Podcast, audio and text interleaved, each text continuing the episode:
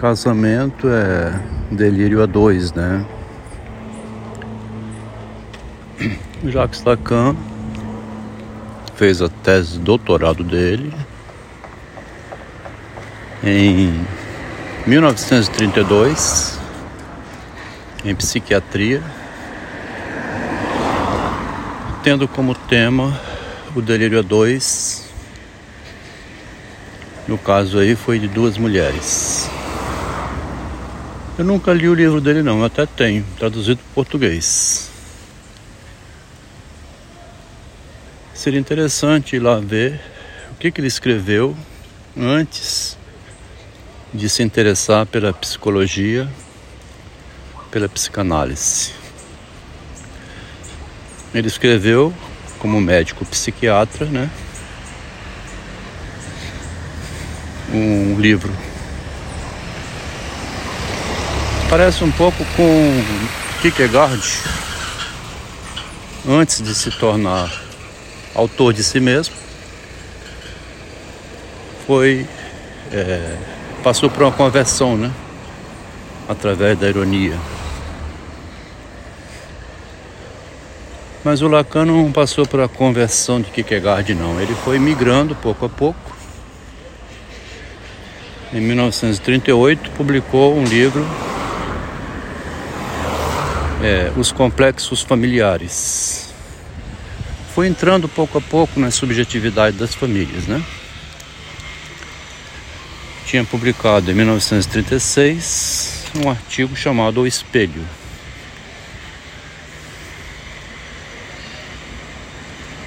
Nesse artigo dele, é, a constituição do eu, né? No espelho,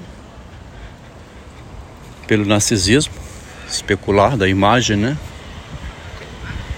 A gente devia talvez ler esse texto dele. O grupo de estudo do narcisismo, né?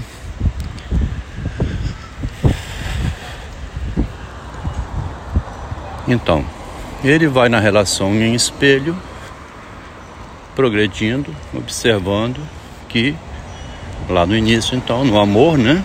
No casamento, no envolvimento de duas mulheres. É, ele nomeia delírio a dois. Eu ainda não tinha colocado nenhum comentário assim a respeito do meu relacionamento como sendo um delírio a dois, né? Primeira vez que eu associo essa ideia lembrando da tese do psiquiatra Jacques Lacan, porque nós estamos aqui falando de psicologia, né? O delírio a dois pode nem ser de duas pessoas que moram junto, né? E que sejam casais.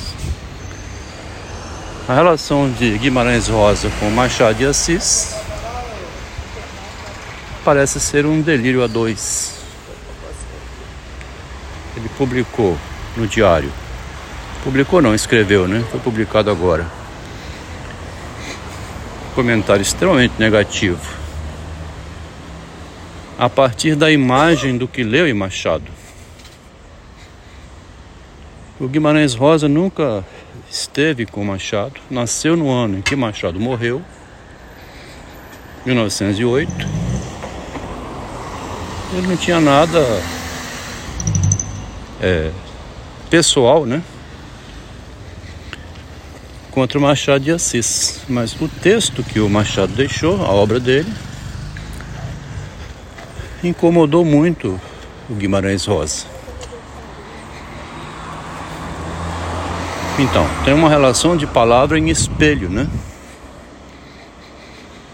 A palavra especulariza um pensamento um modo de ser, um modo do autor investigar a subjetividade humana, que o Machado vai mostrar que o ser humano é perverso, profundo e ardiloso. Né? O Carlos Drummond de Andrade não estava errado. quando condenou o Machado por ser perverso, profundo e ardiloso. Depois que ele compreendeu que não era o Machado, era o Machado que mostrava a sociedade assim. Então, Drummond de Andrade também teve um delírio a dois com Machado, né?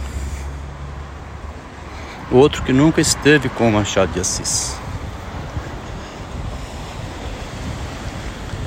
Repetindo essa ideia de delírio a dois, parece ter acontecido também entre Silvio Romero e Machado de Assis.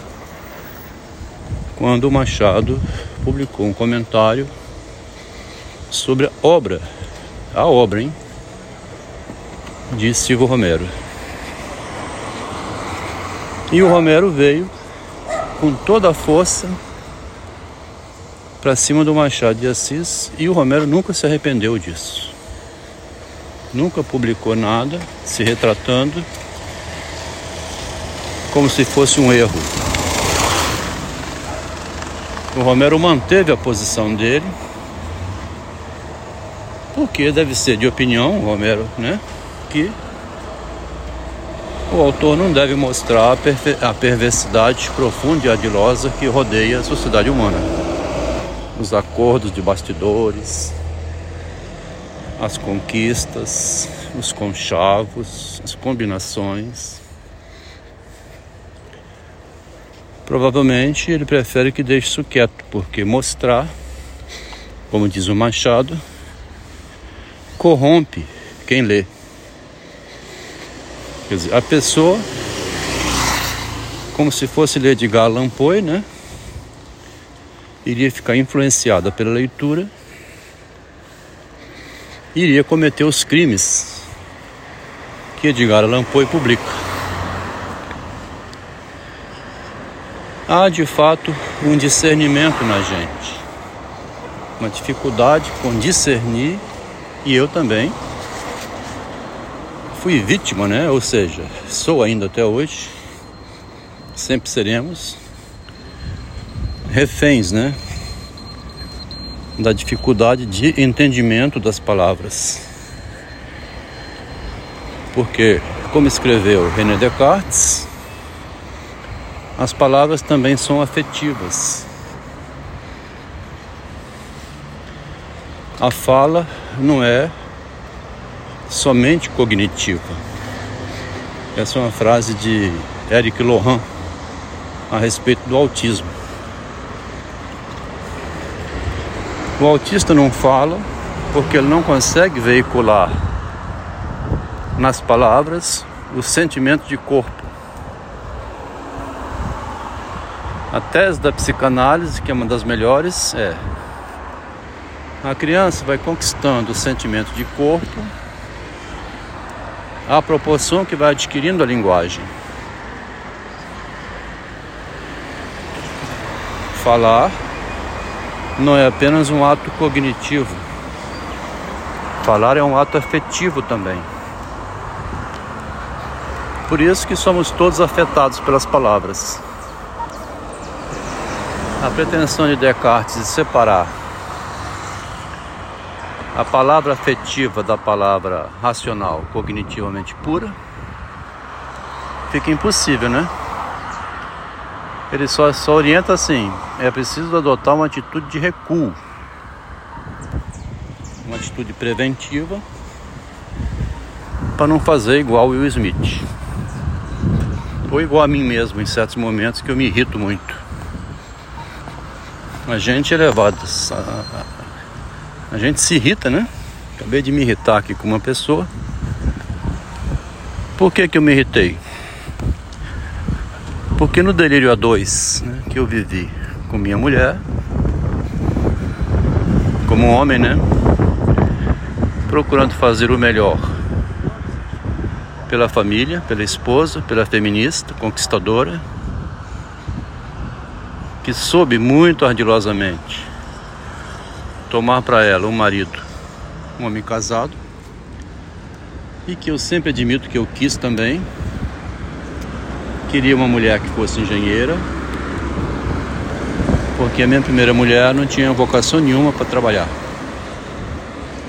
Eu tinha o maior medo de sofrer um acidente, ficar de cama, igual meu pai, né? Como aconteceu com meu pai.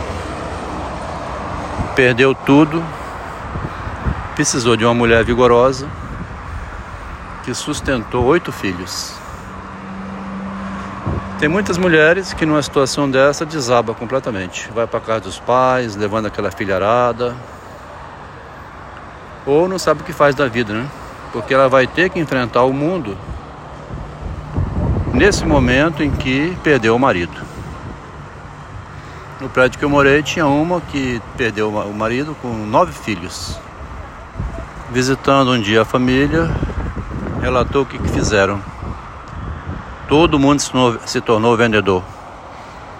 Um vendia enciclopédia, outro vendia. Né, saíram vendendo coisas, trabalhando para ganhar um trocadinho para alimentar a família. Os nove filhos, desde pequeno até grande. Quer dizer, o que ela não consegue fazer, ela põe os filhos para fazer. Dona de casa, né? Mas no delírio A2 que eu vivi com minha mulher, que eu estou expondo, né, como forma de tratamento para não cometer um crime, para não enlouquecer, para não deixar essa vida como psicótico, para não ficar em silêncio, para não ficar sem falar nada. Eu vou tentando expor, né? Aí uma que diz assim: quando você traz que o que é dito no privado é correto colocar no público, eu não disse isso, né? Que é correto. A pessoa tem que saber fazer isso. Fica a dúvida para seus leitores o porquê que você ficou com tanta raiva do livro da tua ex-mulher. Quer dizer, parece que não entendeu o que leu, né? Nem ouviu até agora, porque é muita coisa. A explicação para essa pergunta aqui é simples. E não adianta com o caso aqui da mulher, porque ela é uma defensora radical da mulher. Se der uma explicação, ela rebate. Então eu vou falar aqui no texto que serve para quem estiver ouvindo. Né? Por que você ficou com tanta raiva do livro da tua ex-mulher publicando Vivi uma vida com um psicótico? Não se trata de ter ficado com raiva do livro dela, inclusive disse para ela na época. Entendo como um desabafo, né? Só que somente você viveu comigo. Não adianta eu falar para nenhuma pessoa que você está equivocado. Eles olham de lado. É você que tem que agora publicar um documento dizendo o contrário. Eu estava emocionada, era tempo de Covid, eu estava muito nervosa. Não é verdade que eu morei 40 anos com psicótico. Meu marido me ajudou em muitas coisas, me deu todo o apoio possível. Conheci ele quando ele era casado, deixou um casamento para ficar comigo. Eu tinha uma enorme dificuldade de ser engenheira. Ele me botou no mesmo emprego dele. Depois me levou para o Japão. Convivendo com ele, eu ganhei muito dinheiro. E eu tenho hoje uma renda de 20 mil reais por mês. Eu moro num apartamento de quatro quartos perto da praia, num bairro rico, graças ao meu marido. Ela podia publicar isso, corrigindo, né? Como ela publicou um absurdo e não quer corrigir, não, não, não restou outra alternativa do que esclarecer a situação do casal. Mas aqui é uma feminista radical que só defende mulher, não quer nem saber. A mulher pode fazer o que quiser e ela acha que o correto é o marido sempre respeitar.